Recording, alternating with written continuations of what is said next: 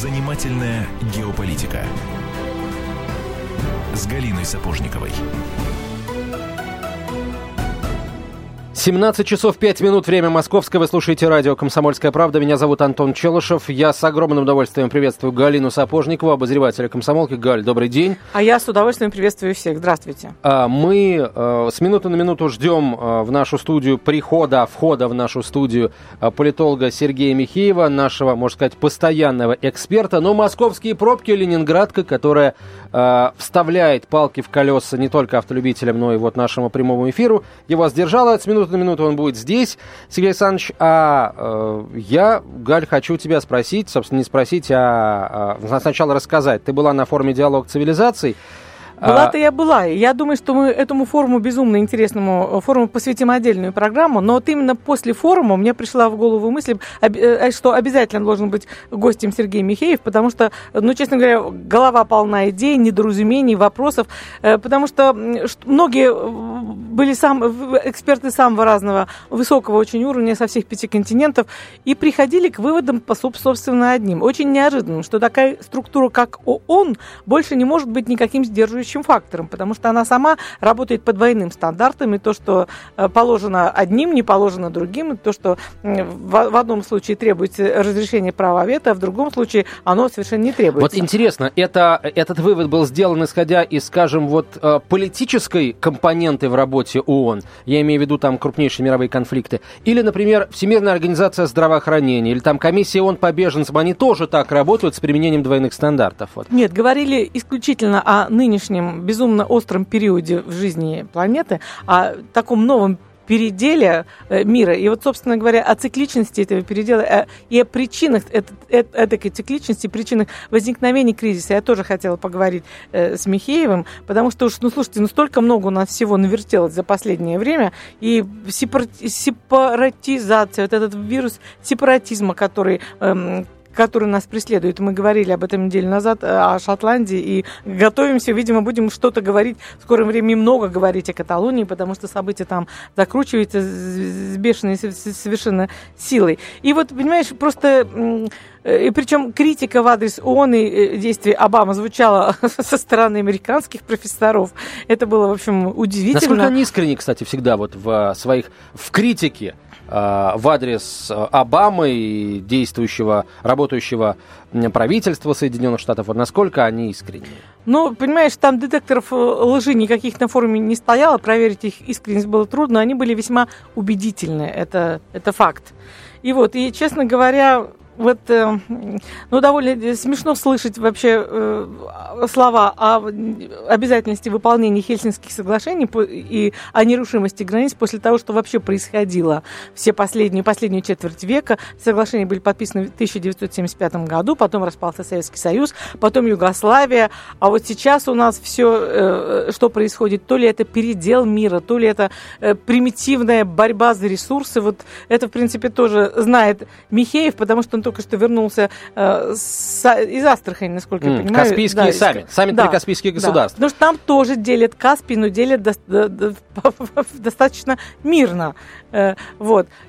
Э, а, а то, что и, и с чего мы хотели начать, чего, и, и с чего обязательно начнем, вот события в Гонконге, это вообще, что это? Это тоже некий такой политический передел, либо это классическая цветная, цветная революция. революция. Уж ну, слишком примитивно, все-таки в Америке живут креативные люди, технологии у них, э, в принципе, э, рождаются много, там целые институты работают на то, чтобы, э, чтобы что, делать то, что они делают, и придумывать всякие идеи, интересные идеи.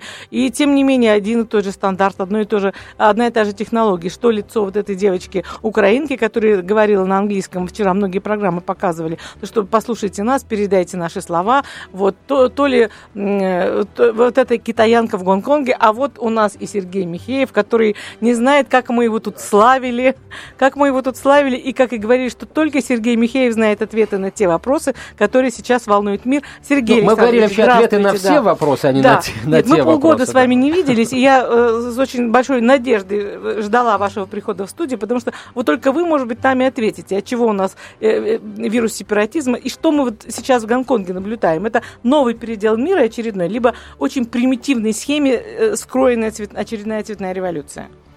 А, а вопрос какой конкретно? Вот, в Гонконг, Про то, Гонконг... что, что в Гонконге происходит, Сергей Александрович? А. Ну, не знаю, я думаю, что, конечно, события в Гонконге как-то инспирированы извне э, по э, одной простой причине. Я это увязываю с выступлением э, вчерашним замминистра обороны США Уорка, который сказал, что Россия и Китай стали слишком опасными, они пытаются переделать мир, и мы должны, мы, он имеет в виду США и их союзников, как-то определиться по этому вопросу. Не исключено даже, что может быть и вплоть до того, чтобы быть готовым дать военный ответ на их попытки. Вот. Э, американцы э, нервничают, они психуют, им не нравится, что они теряют то лидерство, которое они э, нежданно-негадно для самих себя приобрели после распада Советского блока в 90-х годах. Э, ситуация сейчас меняется, лидерство они удержать не могут, и, к сожалению, единственным способом, вместо того, чтобы, так сказать, подумать над какой-то более гибкой схемой управления миром, и, э, так сказать, отношения с партнерами, они начинают просто устраивать проблемы э, другим. То есть свои проблемы решают через то, чтобы устраивать проблемы другим. Я думаю, что, скорее всего, события в Гонконге все-таки подогреты извне, тем более, что в Гонконге более тесные связи с Западом и более свободный режим проникновения туда, так сказать, людей из Запада. То есть... Ну, может быть, это такая примитивная месть за то, что Китай не поддержал санкции и встал, в общем, на сторону России. Я думаю, что это напрямую так вот местью назвать, видимо, нельзя, но то, что, то, что американцам не понравилась э, э, позиция Китая, и, в принципе, их позиция Китая несколько тревожит, это точно. И потом, э, вот некоторое время назад, если чуть-чуть отмотать, э, американцы же ведь говорили о том, что они не имеют для Китая, так сказать, какое-то специальное особое предложение. Они вот предлагали китайцам а, присоединиться к режиму санкций против России, и, видимо, за кулисами, а, за кулисами, так сказать, им а, как бы, так сказать, пытались предложить некие условия этого. Китайцы не согласились, и, конечно, я думаю, что американцы американцам это не понравилось, мягко говоря. А вообще в отношении Китая э, схема, которую американцы разыгрывают, она такая же, как и в отношении всех остальных крупных э, игроков, которых американцы считают своими конкурентами. В крупных городах и в центре провозглашается, что мало свободы, нужно больше либеральной свободы, нужно двигаться вперед, надо забыть архаику и все бросить, а на окраинах, наоборот, стимулируется сепаратизм, традиции и прочее, прочее. У нас в гостях политолог Сергей Михеев. Мы продолжим разговор на разные совершенно темы от Каталонии до Гонконга и все, что э, между тоже попытаемся заглянуть в эти уголки мира. Галина Сапожникова, Антон Челшев и любой из вас по телефону 8 800 200 ровно 9702.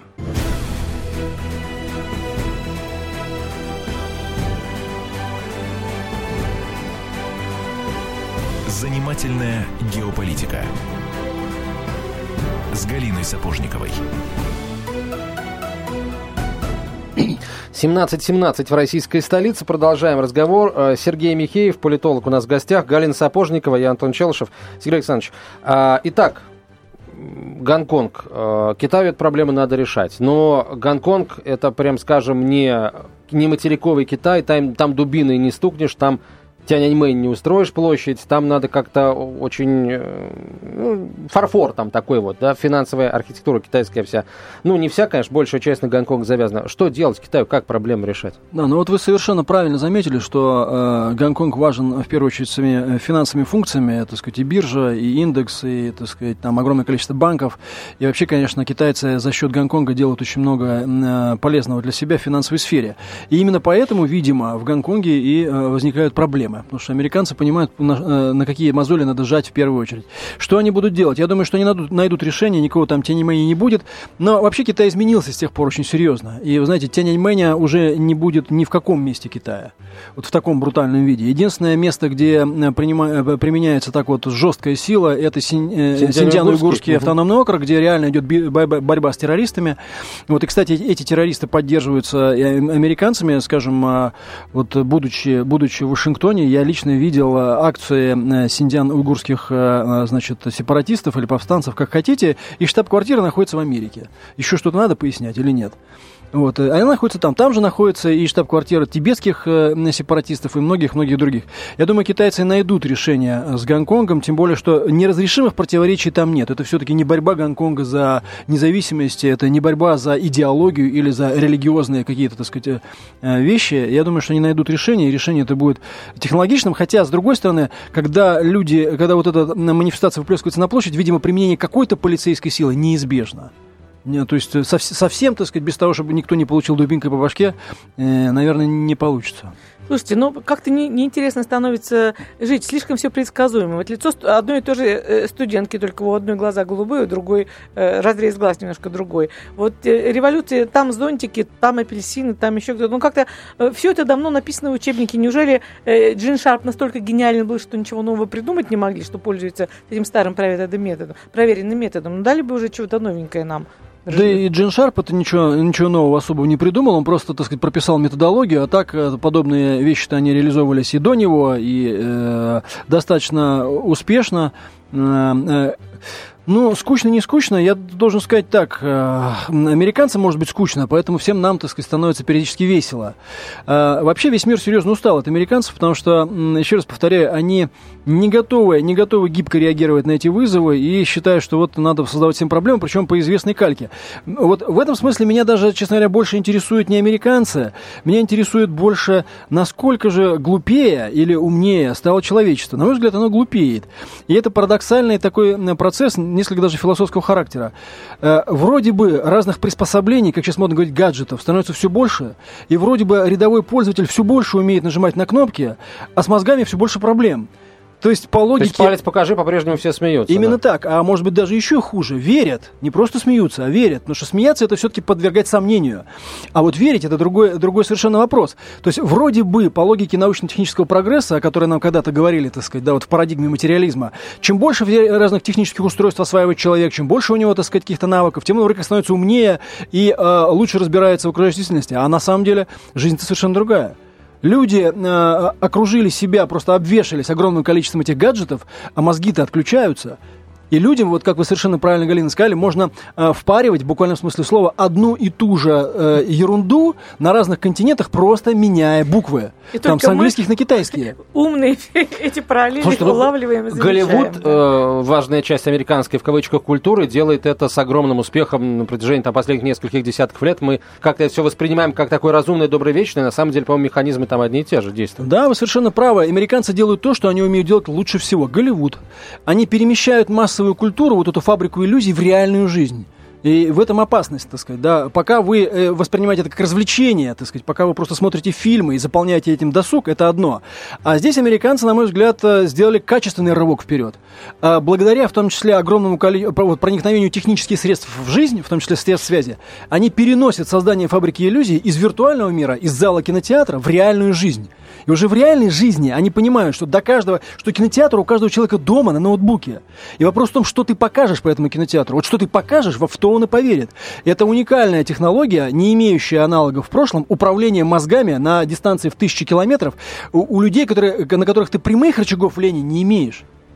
В общем, возвращаясь к тезису о том, что с появлением, так сказать, большого количества гаджетов человек умнеет, умнеет, но один единственный человек, который, так сказать, руководит сетью этих самых гаджетов. Да, то есть, да, вы правы. То есть, э, думать-то люди отказываются, потому что они, как сейчас модно говорить, получают контент, получают готовый контент прямо в мозг непосредственно в мозг путем, вот, так сказать, э, связи с мировой сетью и прочее. Было ли это умышленно, умышленным проектом американцев или так сложилось само по себе? И в этом есть такая, сказать, какая-то дьявольская, так сказать, вот, э, закономерность вот этого движения по пути прогресса, я не, не могу сказать. Но то, что они сейчас это активно используют, причем достаточно эффективно, умело, это точно. Ну, скажите, мы понимаем, как это делается, это, слава богу, э, просчитали, поняли эту формулу. А можем ли мы просчитывать географию? Вот, скажем, Гонконг, он был предсказуем? Это первый вопрос. И второй, где у нас будет следующий очаг, следующий Голливуд, устроен американцами? Ну, Гонконг был предсказуем э, по, по, э, по мере того, как Китай становился реальным соперником. Вот э, тоже интересно, между прочим, как сходится все, вся информация в одну точку. Буквально на прошлой неделе э, была, прошла информация, что теперь уже нет сомнений, в следующем году китайская экономика точно будет объявлена экономикой номер один. И американцы будут отодвинуты на второе место даже по, э, так сказать, вот таким э, воловым показателям. Хотя, на самом деле, по производству реальной продукции Китай давно является первой экономикой. В экономике э, Соединенных Штатов Америки э, все меньше реального продукта продукты, и все больше Фейсбука, там, Твиттера и всего-всего остального, финансовых махинаций и так далее.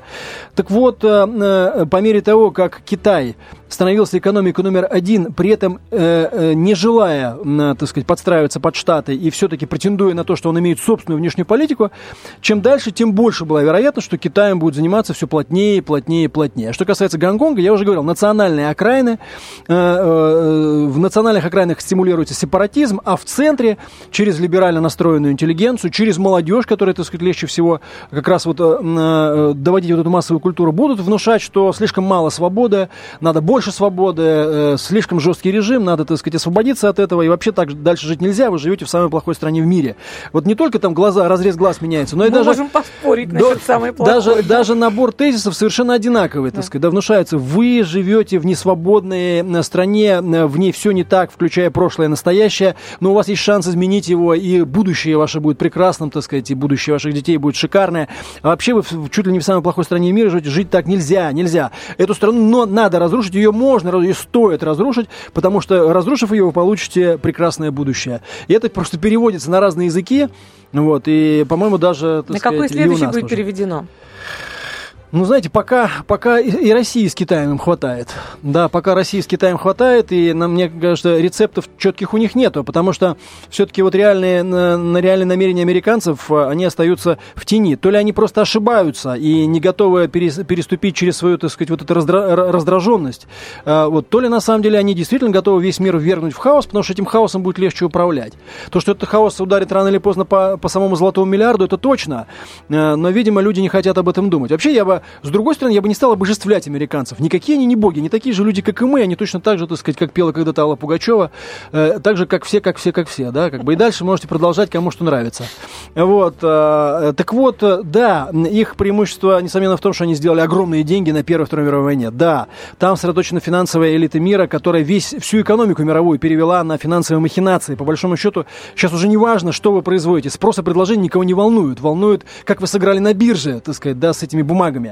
Плюс э, вот эта глобальная система кредитования, когда, опять же, э, завод ваш работает хорошо или плохо, это ваша личная проблема, как бы, да. Главное, успели ли вы взять кредиты и можете ли вы перекреди- перекредитоваться под низкий процент еще раз. То есть все переведено в виртуальную сферу, как и сам доллар. Доллар стал мировой валютой, это основное оружие американцев, при этом, э, при этом он практически ничем не подкреплен. Э, Так вот, в этом, их, несомненно, их преимущество. И на эти деньги, которые они рисуют и печатают, они содержат тысячи аналитиков, э, огромное количество разных аналитических центров, это правда. Но э, это не означает, что они не ошибаются. Просто у них резерв, э, вот этой, так сказать, э, подушка, которая э, их страхует от ошибок, она толще. И самое главное, они, конечно, выносят все решения всех конфликтов за пределы собственной территории. То есть, пока все это происходит где-то там далеко-далеко, американского обывателя это не, не волнует. И в этом смысле, мне кажется, было бы неплохо до американского обывателя донести, в том числе и речь госп- замминистра их же обороны, вот этого господина Уорка, который говорит о том, что возможен военный ответ против Китая и России. Так вот, впервые после Карибского кризиса и после распада Советского Союза, если американцы действительно назначат с- Россию и Китай военными целями, то э, жизнь американского обывателя может оказаться в опасности. В прямом смысле слова. То есть Третья мировая война – это неизбежный ядерный конфликт, и в этом конфликте сгорят все. Сгорит в том числе и очень комфортная, удобная э, американская и европейская жизнь. И обыватель и западный должен понимать это. А Продолжим этот разговор, безусловно, интересный. Э, Через несколько минут оставайтесь с нами. Вы слушаете радио «Комсомольская правда».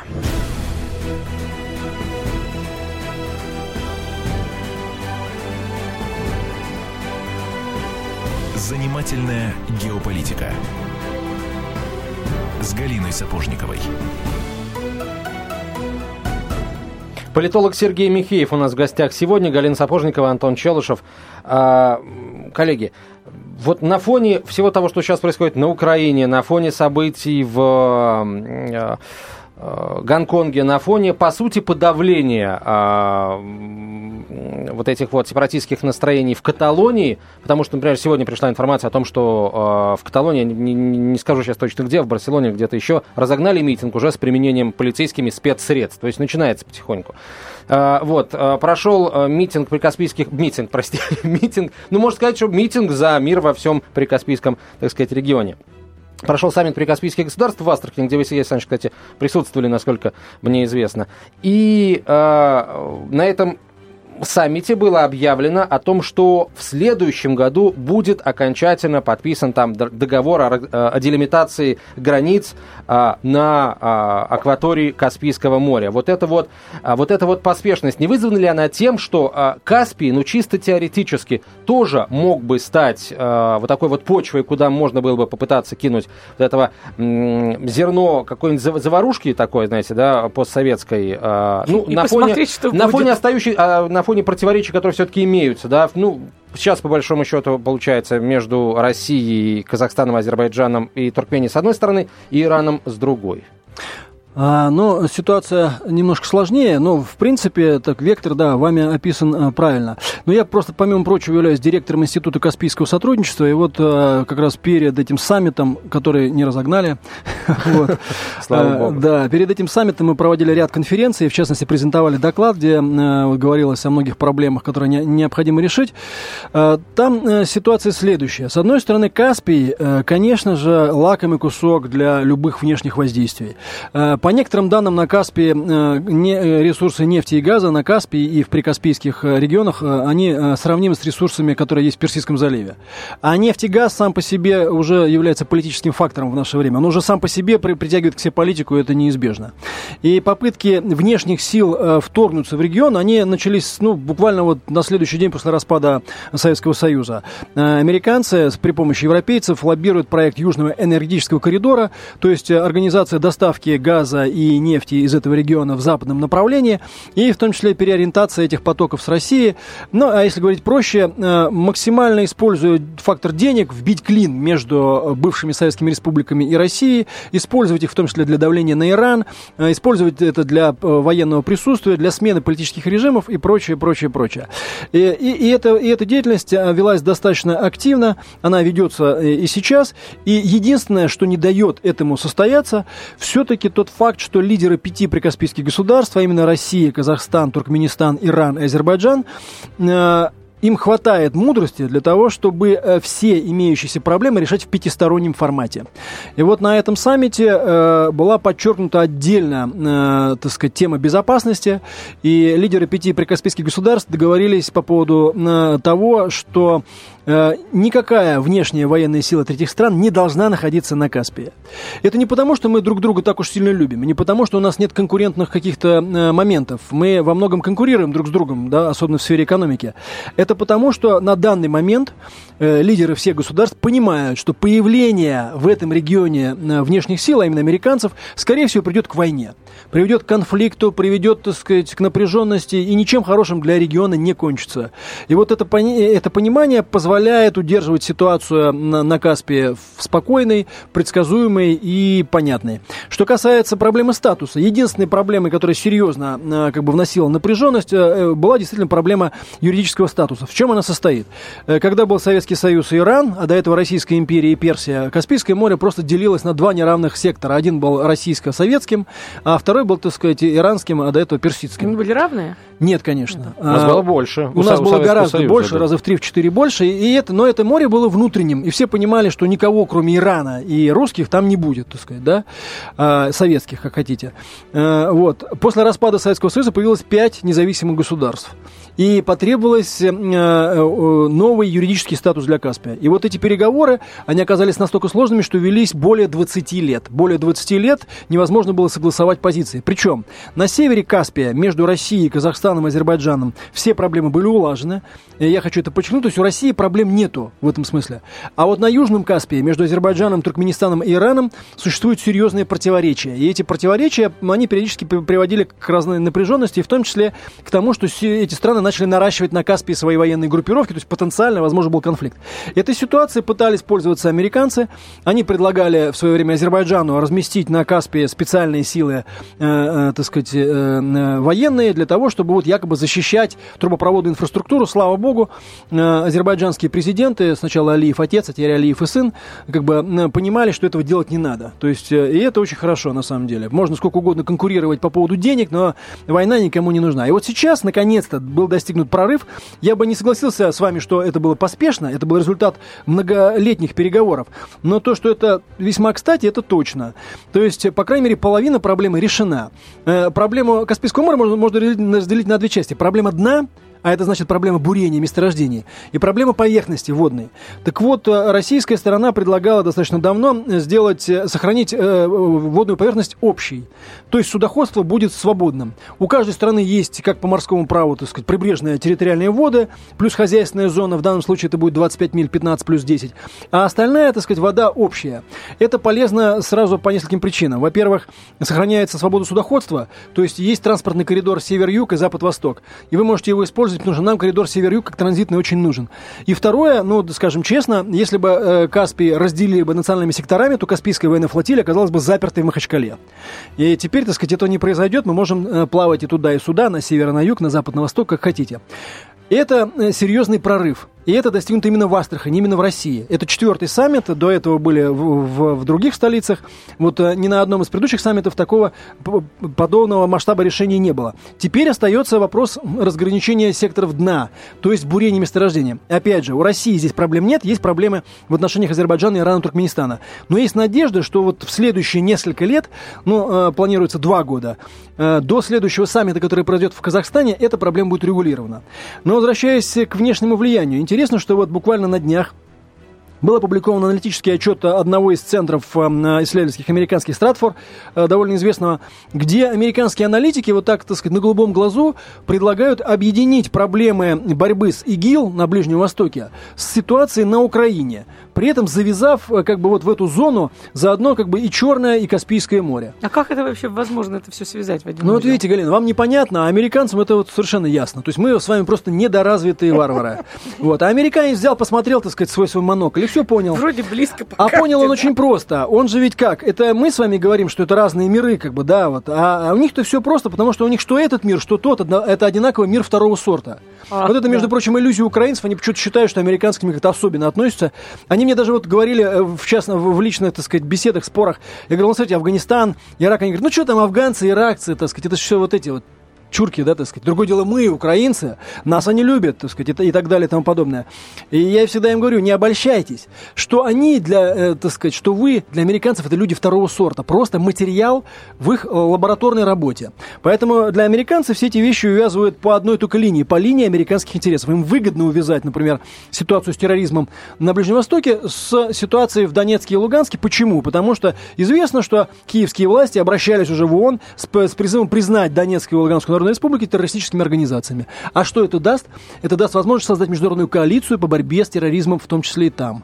Пока это не более чем план исследователей, я думаю, что он, он конечно, не пройдет. Но подход американцев очень интересен. То есть, ну как он опасен просто-напросто. То есть они готовы влезть и на Каспий. Поэтому в этом смысле саммит был не поспешным, решение было не поспешным, а своевременным, я бы так сказал. Да, это своевременно. То есть, несмотря ни на что, мы понимаем, что допускать туда третьи силы, это, ну, себе дороже. Никак, никакие доходы от нефти не покроют того возможного ущерба, который может принести региону вот, э, вторжение туда цивилизованных, даже слишком американцев. Хорошо, давайте тогда э, еще э, значит, шаг на запад сделаем и в Испании окажемся в Каталонии. Э, мы видели только что, а Галя так вообще своими глазами видела там изнутри, как прошел саммит э, в Шотландии. Прошел спокойно. Референдум, референдум. А, референдум простите. Ну, у меня либо саммит, либо митинг, да, всех разгоняют. В общем, все смешалось в голове Челшева. А, как прошел референдум в Шотландии? Спокойно, значит, э, Лондон торжествует, хотя это такая победа Пирова, да, получается. Мы делали Нет, уже вот соответствующие выводы. Кэмерон то, что он собирается выходить из ЕС, и вот теперь бунт в Шотландии не пойдет, потому что Шотландия категорически хочет остаться в ЕС, и в выборе между Британией, между Англией и ЕС безусловно, выберет ЕС. Так э, вопрос э, у меня вот какой. Почему, э, пройдет ли все так же мирно в Каталонии? На самом деле уже понятно, что не пройдет. И, и почему, собственно говоря, Мадрид так беспокоится итогов этого референдума, если он, конечно, все-таки состоится? Пока, по-моему, суд какой-то там, высшая инстанция судебная испанская, признала его нелегитимным. Вот в этом вопрос, а отвечать, уважаемые коллеги, наверное, вам придется уже после короткой рекламы и выпуска новостей. Может быть, сейчас мы услышим что-нибудь еще еще из Испании, потому что э, скажу, что, э, собственно, сегодня там полиция разогнала митинг. Я сейчас сам постараюсь подробности этой истории узнать и всем рассказать после новостей.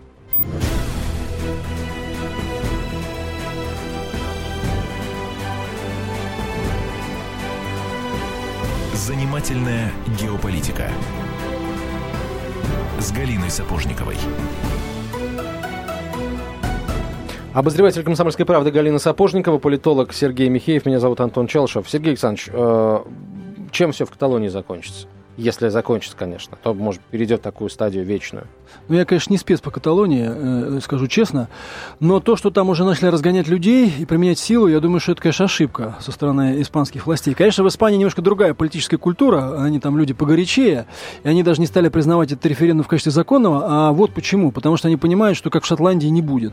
То есть, если э, референдум будет признан, скорее всего, проголосуют за отделение, и надо будет их отделять. Для Испании это, конечно, будет, ну, мягко говоря, большая проблема. Это первое. А второе, это станет э, успешным успешным прецедентом в Евросоюзе, первым. Потому что если был, были нервы, но в принципе вроде как Лондон сделал все, чтобы э, референдум не был бы успешным, потому, что балансировало, то в Каталонии никакого балансирования не будет. Там совершенно точно подавляющее большинство за отделение. И если каталонский референдум состоится и э, пришлось бы отделять Каталонию, то это был бы удар серьезный по Евросоюзу. То есть это был бы успешный прецедент, который показал бы, что, во-первых, это возможно, э, это раз, а во-вторых, во-вторых, вовсе не так все прекрасно в Евросоюзе, и из него даже некоторые хотят выходить. Потому что парадигма-то Евросоюза, вот его, его внешняя модель какая? Евросоюз якобы прекрасен настолько, что все только хотят туда войти. А на самом деле это, мягко говоря, не так. Это э, скорее такое маниакальное желание вот ряда постсоветских республик. И это наследие, я бы даже сказал, от советского прошлого, нежели от сегодняшнего настоящего, потому что у Евросоюза масса внутренних проблем. Э, в Европе пытаются э, соединить государства, имеющие многовековую национа... традицию национального суверенитета, и это плохо получается. Да, на Украине, так сказать, все хотят, а на самом деле внутри самой Европы масса проблем. И не только в Каталонии, но и во многих других местах есть э, две основные проблемы. Первое. Более экономически успешные территории вынуждены э, датировать менее экономически успешные, и им никто не может объяснить, зачем. Ну, никто не может объяснить. А, потому что им говорят, ну, мы теперь все европейцы, да? А тогда включается вторая проблема, когда люди говорят, а я не хочу быть европейцем, я венгер, я испанец, там, я француз, я чех, там, я э, итальянец и прочее, прочее, прочее. Им говорят, нет, больше нету итальянцев, чехов, венгров, есть европейцы. И мы идем, и дальше они рисуют вот эту вот систему псевдоценностей, в которых известны тоже вот эти все эти голубые постулаты. Родитель один, да, и так далее. два. Да, и тогда э, у многих людей возникает законный вопрос, а нахрена мне все это надо, прошу прощения, да? Почему? То есть, то есть вы хотите мне сказать, говорит он еврочиновник, чиновникам, что я свои деньги должен отдавать вот таким-то и таким-то оборванцам, потому что, э, значит, надо э, узаконить однополые браки. И это то будущее, которое вы мне предлагаете.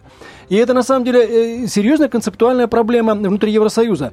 Э, европейская элита пытается построить нечто новое принципиально, а фактически она строит, но, но у нее не получается ничего, кроме как строить государство. А в едином государстве европейцы жить не хотят, потому что непонятно, почему должны перераспределяться эти деньги.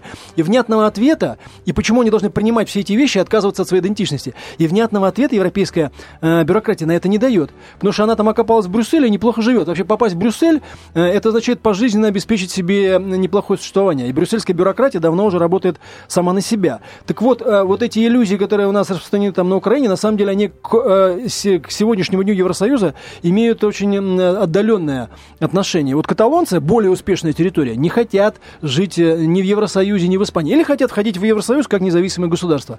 И их будут давить, потому что они могут создать очень неприятный для Евросоюза прецедент. Крах Евросоюза, если он, конечно, случится, это будет э, ну, окончательной победой Пакс Американо или, наоборот, началом конца Пакс Американо, потому что американцы лишатся своего, так сказать, ну, вот, мощного союзника, э, домашний очаг и прочее, прочее. Ну, я думаю, что краха мы не увидим, давайте тоже друг друга не обманывать, здесь не надо никаких вот таких иллюзий и в обратную сторону, да, то есть не надо иллюзий конфетных, э, в, в, оберточных, те, которые Евросоюз э, всем внушает, но не надо и обратных. Евросоюз все-таки достаточно прочно стоит на ногах, у него есть э, собственная валюта, которая стала мировой резервной и так далее.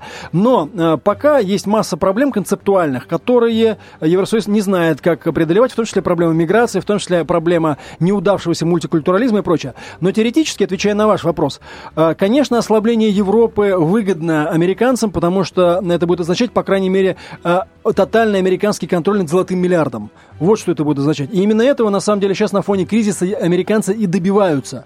Они заставляют Европу Европу делать выбор. Они заставляют Европу демонстрировать свою неспособность к суверенной политике, к тому, чтобы стать действительно автономным полюсом. И почему, многие спрашивают, почему же европейская элита сама себе в ущерб действует? Ну, там есть масса, так сказать, всяких возможных причин, там, начиная от того, что кто-то мог быть завербован там, в юности в ЦРУ, а на другого есть компромат, но есть и причина, видимо, системная. Европейская элита понимает на самом деле опасность американских планов, ей они не нравятся, но она не может вступить с Америкой в конфликт потому что не способна в ее нынешнем состоянии на то, чтобы стать действительно суверенным полюсом. Ну, представьте себе, да? Вот Евросоюз говорит, нет, Америка, мы тебя любим, уважаем, но вот в этом, в этом, в этом и в этом мы будем поступать так, как мы считаем нужным. И в этом, и мы даже готовы вступить с тобой в конфликт. А, э, американцы стимулируют такое количество проблем внутри Евросоюза, что Евросоюз просто затрещит по швам вот на глазах. Потому что в этом случае американцам не нужен будет Евросоюз. Американцам в этом случае выгоднее будет строить двусторонние отношения с группами стран, которые к ним близки. И Евросоюз окажется под угрозой. И поэтому в этой ситуации, скрипя зубами, евробюрократия выбирает, так сказать, пойти на поводу у Вашингтона, даже теряя деньги, чем вступать с ним в конфликт. Просто они боятся этого конфликта больше, чем потери своих денег. Э, Евросоюз э, будет думать, что лучше пойти, так сказать, лучше подстелиться, да. А японцы будут думать, что лучше подстелиться, нежели пойти там на, на какое-то серьезное нет. А, плюс, естественно, есть Китай, э, который, ну, просто враг. Есть мы, которые тоже воспринимаем скорее как враги. А, у кого, э, кому первым придет в голову идея, а не, опять же, простите за, может быть, несколько лубочные какие-то картинки, да, а, а не объединиться ли нам, господа, там, европейцы, китайцы, и не сказать ли всем вместе нет? Европейцы, кому. Европейцы просто этого боятся. Я думаю, что на самом деле рано или поздно это неизбежно. Понимаете, будет это на нашей жизни или нет, я не знаю. Очень может быть, что и не будет. Но, конечно, Пакс Американо не продлится вечно. Это просто невозможно. Такого никогда не было в истории человечества и никогда не будет. Попытка глобального доминирования обречена на провал. Но для людей верующих, конечно, так сказать, рано или поздно антихрист на короткое время соединит всех в одну, так сказать, свою антихристианскую империю. Но я думаю, что пока речь идет не, не об американцах все-таки. Да, поэтому, э, конечно, конечно, силенок не хватит на то, чтобы удерживать. Более того, а, попытка удерживать мир а, под своим контролем приведет к, э, к тому, что количество конфликтов и линий напряжения будет множиться, множиться, множиться, и рано или поздно просто будет перейден критический предел. Опять же, с долларом. Да, сейчас американцы думают накачать вот свою экономику пустую в значительной степени вот притягиванием Европы, зона свободной торговли, инвестиции из Европы, но все равно долг остается огромным, и доллар, конечно, ну, мягко говоря, не подкреплен, не подкреплен закреплен в достаточной степени. И, это, и это, этот пузырь тоже может рано или поздно лопнуть. Вопрос в том, когда это произойдет. Поэтому, знаете, говорят, вот крах Америки. Но этот крах может продлиться лет сто, например. Угу. А, хорошо, то есть получается, что мировой порядок в ближайшее время не изменится. Мировой порядок должен был бы измениться, потому что э, он нынешний порядок, на верхушке которого стоят США и их союзники ближайшие, он уже не соответствует действительности. То есть вот как вот в науке, знаете, какой признак научности, так сказать, да, это адекватное описание действительности. Вот а, американский мировой порядок уже неадекватно описывает действительность, потому что американцы не являются такими безусловными лидерами, как это было в 90-е годы, и у них не хватает ресурсов на то, чтобы быть такими лидерами. Более того, к сожалению, их лидерство не привело к более гармоничному и устраивающему всех миру, в котором было бы всем как бы удобно, чего многие от них ждали. Например, у нас в России многие да, этого да, ждали, это было, да. многие в это верили, так сказать. И я был не чужд, к сожалению, этих иллюзий, да, но этого не случилось. А поэтому жизнь как раз выпиет к тому, чтобы порядок менялся, в том числе для того, чтобы компенсировать несистемные угрозы типа ИГИЛа и так далее, и так далее. Американцы пока к этому не готовы по одной простой причине. По той причине, что они все проблемы выносят за пределы своего реала обитания. Вот как только, э, вот тогда, когда эти проблемы начнутся непосредственно с американским обывателем на месте его ПМЖ, что называется, постоянного места жительства, вот тогда Америка начнет переосмысливать себя, и тогда, так сказать, видимо, и будет, э, будет передел. А вообще передел назрел, если честно. Хулиганская такая у меня идея, не помочь ли им? Ну нет, это же давно до, дошло, например, там до террористов, э, скажем. Не, не, я не это имел в виду. Пожалуйста, да. товарищи они пытаются им помочь. Я не это они имела пытаются в виду. им помочь, они пытаются им помочь, но такими, на мой взгляд, э, топорными способами, что наоборот помогают другую сторону, потому что э, деятельность террористов на территории США, э, вот те же там здания-близнецы и прочее, они только дали повод американцам развернуть глобальную экспансию. Хорошо, если не а, терроризм, то, может быть, посеять какую-нибудь революцию цветную? А цветная революция, ну, понимаете, это опять же, вы знаете, бороться с дьяволом дьявольскими методами не получится, скорее всего. Наше преимущество как раз не в этом. Наше преимущество в том, что мы не такие. И я думаю, что э, от этого преимущества ни в коем случае нельзя отказываться. Да, какие-то технологические приемы можно перенимать, но быть такими же, как они, создавать абсолютно фальшивый, так сказать, мир под, под прикрытием э, каких-то псевдоценностей, вот мое глубокое убеждение не стоит. А что стоит сделать? Стоит, несомненно, э, договариваться с потенциальными друзьями или хотя бы партнерами, которые тоже недовольны этими вещами. Это первое. Второе, стоит создавать альтернативную экономическую систему и мировую валюту. И третье, конечно, надо держать порох сухим, чтобы им просто, э, так сказать, неповадно было вот, под, его испытывать. А, Сергей Александрович Михеев, политолог, был у нас в гостях. Галина Сапожникова, я Антон Челышев. Публикация в ближайшее время. Занимательная геополитика.